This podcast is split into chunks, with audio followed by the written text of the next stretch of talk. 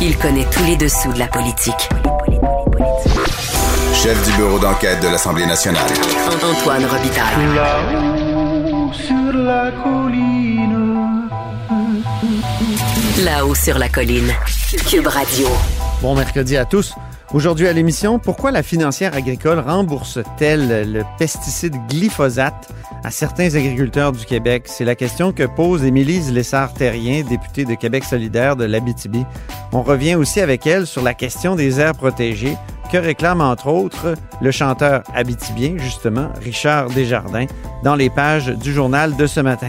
Mais d'abord, mais d'abord, on reçoit un acteur clé de la vie parlementaire à Québec. Antoine Robitaille. Il décortique les grands discours pour nous faire comprendre les politiques. Là-haut sur la colline. Depuis le début de la semaine, on est en session intensive ici à l'Assemblée nationale. On en discute avec le leader parlementaire euh, libéral, André Fortin. Bonjour. Bonjour. Première question sur aujourd'hui, la période de questions, ça a été un festival Fitzgibbon de tous les partis de, de, de l'opposition. Est-ce que c'était concerté?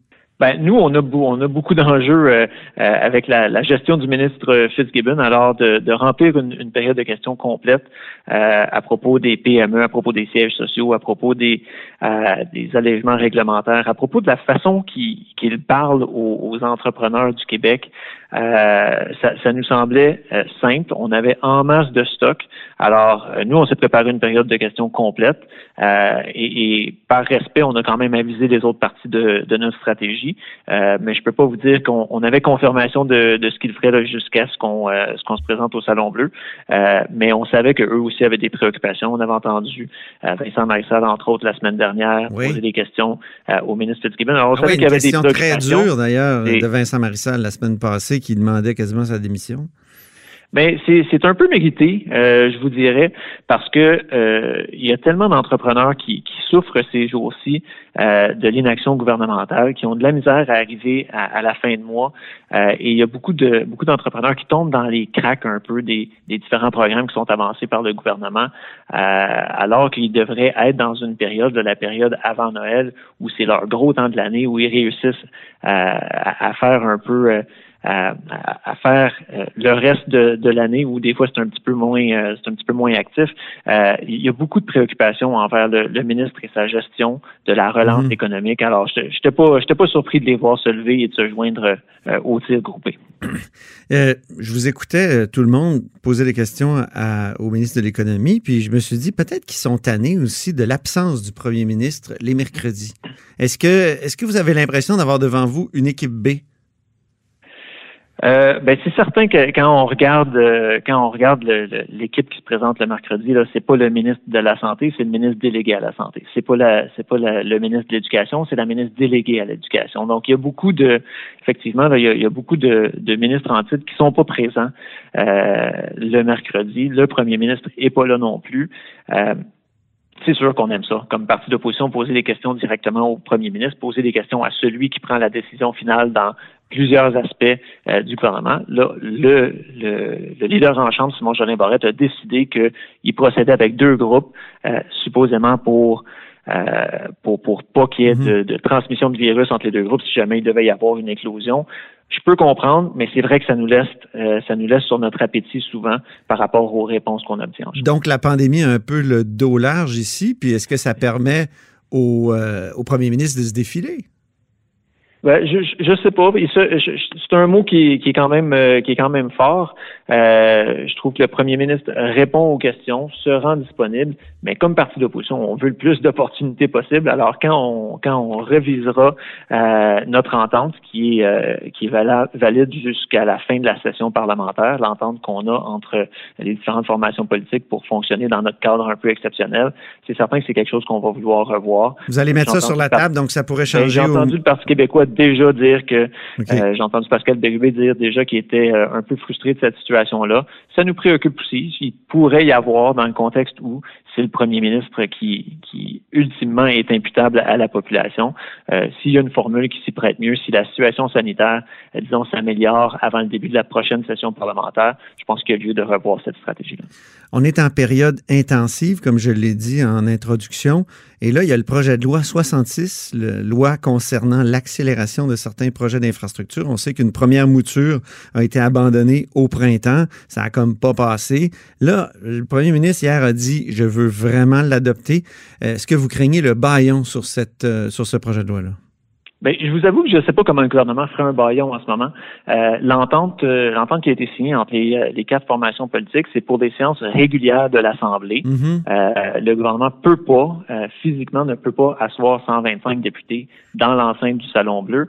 Alors, nous, on va travailler. On, et, et, je pense que dans ce, dans cette commission parlementaire là, tout le monde fait son travail. Il y a des bonifications qui ont été faites. Il y a des points importants qui ont été apportés. Est-ce qu'on va avoir le temps de finir d'ici la, la fin de la session?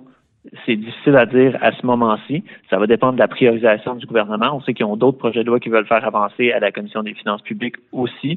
Alors, il faudra voir comment, euh, comment le gouvernement euh, euh, priorise ces projets de loi. Mais, mais c'est un projet de loi qui, qui avance bien, qu'on travaille bien ensemble, qu'il y a des améliorations qui ont été faites. Et ça, je salue l'ouverture de la ministre, la ministre Lebel à ce sujet-là. Mais encore là, vous pensez à quelles améliorations? C'est difficile. Comment on pourrait procéder? C'est difficile. Nous, on avait des, on avait des préoccupations sur l'environnement. Je pense que c'est le bloc qui est en train d'être étudié en ce moment par, euh, par des différents collègues. Euh, je sais que d'autres formations politiques ont des enjeux sur certains projets spécifiques qui se retrouvent dans le projet de loi, mais, mais je sens, je sens qu'il y a une belle collaboration dans le projet de loi, dans l'étude détaillée. Alors, c'est juste de voir si on peut se rendre d'ici la fin de la session. Sinon, je ne vois pas le mécanisme par lequel le gouvernement pourra avoir recours au baillon. Donc, techniquement, un baillon n'est pas possible euh, en, en pandémie. C'est mon interprétation. Oui. C'est mon interprétation. Puis, à la lecture de l'entente, elle, n'est, on ne peut l'utiliser que pour les séances régulières de l'Assemblée. Si le gouvernement veut euh, renégocier, s'ils veulent euh, adopter quelque chose de spécial pour un baillon, mais ben, il va falloir que le leader nous propose quelque chose. Mais je vois mal Mhm. comment on accepterait de s'auto-baillonner. Mais sur le fond des choses, ce projet de loi-là, est-ce qu'il est vraiment nécessaire? On vous entend souvent dire, oh, euh, on n'avait pas besoin de ce projet-là pour accélérer les projets. Est-ce qu'il est vraiment nécessaire? Ben, ce qui était nécessaire, c'est de le, re- le retravailler, de toute évidence. Oui. Sonia Lebel nous l'a dit. Donc, euh, je pense que le travail a été bien fait la première fois quand, quand de façon euh, concertée, là, on s'est opposé euh, au projet de loi 61. Maintenant, le gouvernement nous dit que pour certains projets bien spécifiques, il y en a besoin. Euh, on n'a toujours pas eu la démonstration de sur quel projet ils en ont besoin spécifiquement, à, à quelle vitesse ça pourrait accélérer euh, certains projets certains projets d'infrastructure. Euh, est-ce qu'il peut être utile pour certains projets? Peut-être. Est-ce qu'il y en a d'autres dans la liste que ça ne fera que pour lesquels ça changera absolument rien? C'est sûr. Peut-être qu'il y a des cas d'expropriation là où c'est où ça peut être utile. Je pense notamment à la ligne bleue. Ben, je pense que là où ça pourrait vraiment faire une différence, c'est dans la rapidité, disons, de l'analyse environnementale de certains projets. Ah oui, Mais ok. ça, le gouvernement n'est pas obligé de passer par, euh, par projet de loi. Si le gouvernement veut aller plus vite avec les analyses environnementales, ben, il peut embaucher plus d'analystes en environnement aussi. Euh, donc, si à partir du, du moment où le gouvernement choisit de pas faire ça, choisit de pas investir dans le ministère de, de l'Environnement, de faire des choses comme du monde, il nous propose une autre solution. Est-ce que c'est la meilleure? Je suis pas certain ce moment-ci. Parlons ma- maintenant du choc entre euh, la ministre Prou et euh, votre collègue Monsef Déragi.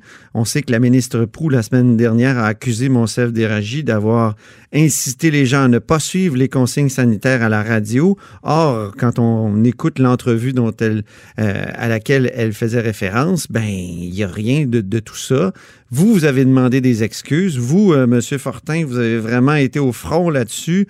Même le président a demandé des excuses, mais finalement, moi, je pensais que cette semaine, ça serait une des premières choses réglées. Madame Proux s'excuserait. Mais si je comprends bien, il n'y a pas eu d'excuses de la ministre. Comment vous allez euh, faire pour euh, la forcer d'une certaine façon? Ben, la, la, la ministre a retiré ses propos. Le président a, a indiqué qu'il n'avait pas l'assise réglementaire pour forcer la ministre à s'excuser, OK. euh, que tout ce qu'il pouvait faire, c'était lui demander de retirer ses propos. Elle l'a fait. Euh, mais je, je, je vous avoue, c'est vrai que c'était pas c'était déplacé comme commentaire, c'était aberrant. Euh, sans fondement. Euh, dans, dans, sans fondement. Puis dans le contexte de la pandémie, dans le contexte où euh, les députés travaillent tous pour se sortir de la crise, de peu importe les formations politiques, tout le monde veut qu'on en finisse. Il n'y a pas personne qui est en train d'encourager à la désobéissance civile. Il n'y a pas personne qui est en train de dire, qui est en train de dire aux citoyens, allez danser pas de masque à la place Rosemère. Là, c'est mm-hmm. c'est pas ça. Puis, puis mon chef de Ragie, c'est un doctorat en santé publique. Alors, s'il y a quelqu'un qui est bien placé pour en parler puis, puis d'expliquer les consignes aux citoyens, euh, c'est lui. Et d'entendre ça de la ministre et de l'entendre répéter cette euh, cette affirmation fausse là euh, au cours de la semaine à l'intérieur comme à l'extérieur de l'Assemblée nationale, ça nous a euh, pas juste surpris, ça nous a déçus de la part de quelqu'un au gouvernement. Et j'aurais aimé, je pense qu'on aurait tous aimé des excuses. On a compris que ça ne viendra pas de la part de la ministre Prou. Ça lui appartient. C'est elle à, décider comment elle se comporte avec les collègues. Mais, euh, mais, mais bien franchement, quand on fait des accusations comme celle-là, qui sont graves, qui sont prouvées fausses, euh, on, pourrait s'attendre à un minimum de civilité puis de savoir-vivre et que la ministre Proux se serait excusée euh, aux collègues euh, aux collègues Monsef Régime. Donc, vous acceptez qu'elle ait retiré simplement ses propos puis qu'il n'y aura pas d'excuse? Ben, au point de vue, au point de vue parlementaire, là, c'est on, s'en remet à la décision de, du président. Euh, on fait confiance, on fait confiance au président là, pour la, la, suite de nos travaux. Je comprends que euh, lui aussi voulait qu'on euh, voulait qu'on qu'on passe à d'autres choses, que la, la ministre au minimum retire ses, ses propos. Mais c'est peut-être un c'est peut-être un exemple un exemple à suivre. La ministre bien honnêtement, ne paraît pas très bien dans cette histoire-là. je pense que ça, ça, ça, paraît mal pour elle et pour tous les parlementaires qui tiennent des propos déplacés, des propos qui sont faux, euh, des propos qui, euh, qui sont blessants pour certains députés, puis qui, euh, quand on leur, quand ils font des actions comme celle-là, peut-être que la chose à faire, c'est d'immédiatement retirer nos propos. Là, ça a duré une semaine. Ben oui. Et j'ai pas entendu grand monde dire qu'il était d'accord avec la ministre Prou parce que la vérification, elle était simple à faire. Puis jamais, sous aucune circonstance, euh, mon chef régie a demandé aux gens de désobéir aux consignes de la santé publique. Maintenant, dernier sujet, vous êtes critique en matière de finances publiques et vous avez travaillé à Ottawa. Est-ce que le déficit monstrueux euh, à Ottawa vous fait peur? Ben, il y a deux, il y a deux, euh, il y a deux parties à ça. Euh, d'abord, ce que je vois de la part du gouvernement fédéral, c'est un gouvernement qui qui veut répondre aux attentes des citoyens à travers certaines des dépenses. Puis, par moment, on aimerait que le gouvernement du Québec en fasse autant. Hier, j'entendais le ministre Girard en commission parlementaire nous dire Ah, c'est une bonne chose que le gouvernement, euh, que le gouvernement fédéral rehausse la subvention salariale à 75% Il l'avait baissé après la première vague de la pandémie. Euh, là, il le rehausse. Mais il n'y a rien qui empêchait le gouvernement du Québec de faire une action comme celle-là. Il n'y a rien qui empêchait le gouvernement du Québec de, voir le besoin de dire Ah oui, ce serait bien de rehausser la subvention salariale. Nous, on va en faire un bout. On se fie sur le gouvernement du Canada pour répondre aux besoins des citoyens du Québec. Et dans ce contexte-là, où le gouvernement du Québec ne prend pas sa place, c'est un peu normal que l'autre niveau de gouvernement qui voit qu'il y a des besoins auxquels on ne répond pas, euh, utilise sa, sa capacité fiscale pour répondre à ces besoins-là. Est-ce qu'ils sont en train d'aller trop loin? Euh, c'est une question qui se pose, c'est une question qui mérite d'être posée parce que euh, va payer longtemps la, la, la dette euh, ou le déficit encouru cette année et pour les prochaines années pour, par le gouvernement fédéral, mais en même temps, c'est une situation qu'on vit et probablement une fois dans notre vie. C'est une situation vraiment particulière. Alors, s'il y a un moment pour faire un déficit important, c'est maintenant. C'est ce qu'on aimerait, peut-être pas à ce niveau-là, certainement pas à ce niveau-là, mais ce qu'on aimerait de la part du gouvernement du Québec, qui se base d'abord sur les besoins de la population, plutôt que de se baser sur la nécessité de revenir à l'équilibre budgétaire dans cinq ans. Mais est-ce qu'il n'est pas normal qu'on soit plus prudent fiscalement compte tenu que notre dette pèse euh, au prorata, pèse plus lourd ben, que, celle du fédéral? Elle est importante au Québec. Je pense qu'il faut toujours s'en soucier, mais en même temps, euh, aujourd'hui, il y a des entrepreneurs qui ferment leurs entreprises parce que le gouvernement n'est pas là pour répondre à leurs besoins. Il y a des travailleurs de la santé qui nous disent qu'ils n'ont pas l'équipement de qualité dont ils ont besoin dans nos hôpitaux. Il y a des investissements qui sont pas faits dans la ventilation des écoles. Vous avez entendu ma collègue vous en parler, ma collègue vous en parler souvent. Beaucoup. Euh, et avec passion. Euh, elle crée même le ventiloscepticisme. euh, oui, elle est, très habile pour trouver des, euh, des formules comme celle-là qui sont accrocheuses, mais mais il y a beaucoup d'investissements que le gouvernement du Québec devrait être en train de faire en ce moment et, et qu'il ne fait simplement pas. Mhm. Euh, donc, c'est pour ça qu'on dit que ce, ces investissements-là, ce besoin-là de la population dans une période de crise, dans une période de récession importante, euh, c'est pas des choses qu'on peut euh, qu'on peut mettre à, l'arrière-plan. C'est des choses, c'est des, des besoins auxquels il faut répondre tout de suite. Ben, merci beaucoup, André Fortin, pour cette conversation. Ça fait plaisir. Bonne journée. André Fortin est leader parlementaire de l'opposition officielle. Vous êtes à l'écoute de là-haut sur la colline.